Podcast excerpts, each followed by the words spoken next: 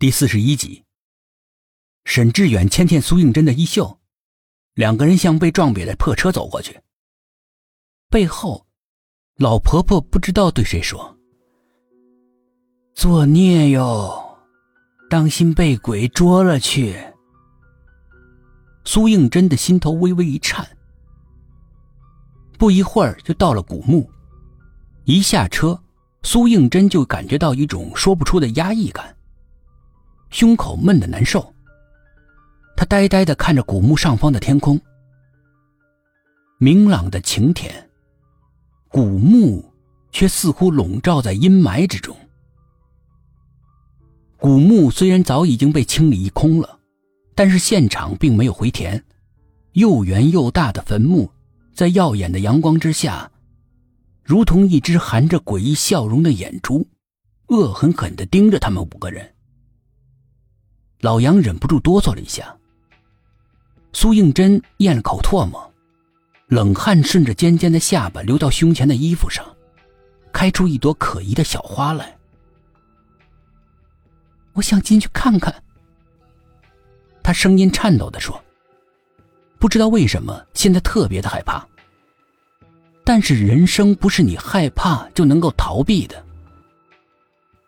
想想人生，还真是无奈。”不进去是不行的，因为他必须要找到解决的办法，不光是为了破案，还是为了他自己。昨天薛品涵不是说他是被会追杀的对象吗？他眼巴巴的看着薛品涵：“你陪我进去好不好？”薛品涵点点头，安排其他的人待在外面，随时援救。他低着头看着他。一张小脸吓得雪白，纯洁无瑕的双眼透出无助，让人心生爱怜。真不想让他进去以身涉险，可是他是整个案子的关键，不进去不行啊。他深深的注视着他，浑身充满谜样的女孩，她到底是什么人呢？灰黑的木门散发着叫人心惊的哑光。像地狱之门一样阴冷的看着苏应真和薛品涵，随时准备吞噬他们。薛品涵用力的推开沉重古老的木门，阳光随着打开的门缓缓的蔓延进去，却被无尽的黑暗纠缠，进退不得，苦苦的挣扎。墓室是一沉到底的漆黑，映入苏应真眼帘是无边无际的黑。让他害怕又致命吸引他的黑。一股阴冷腐朽的湿气将他包裹起来，诱惑着他，牵引着他。一步，一步，走向里面。木门在身后轰的一声牢牢的关住，那声音如同霹雳一样，将苏应真从浑浑噩噩中惊醒。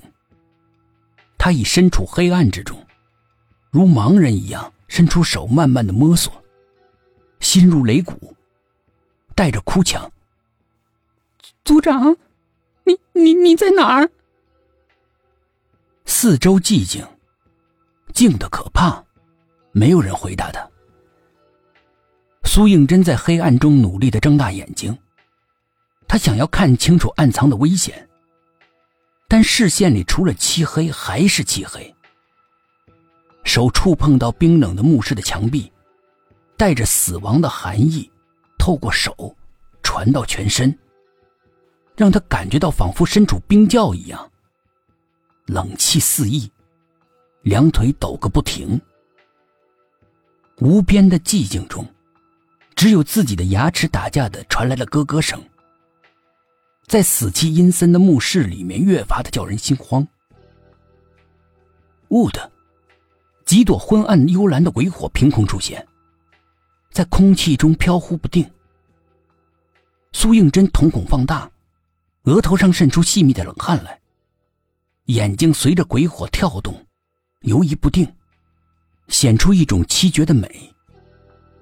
阴暗的墙壁上映出一个浓重的人影。将他的目光牢牢的吸引了过去。他呆若木鸡的注视着那个影子。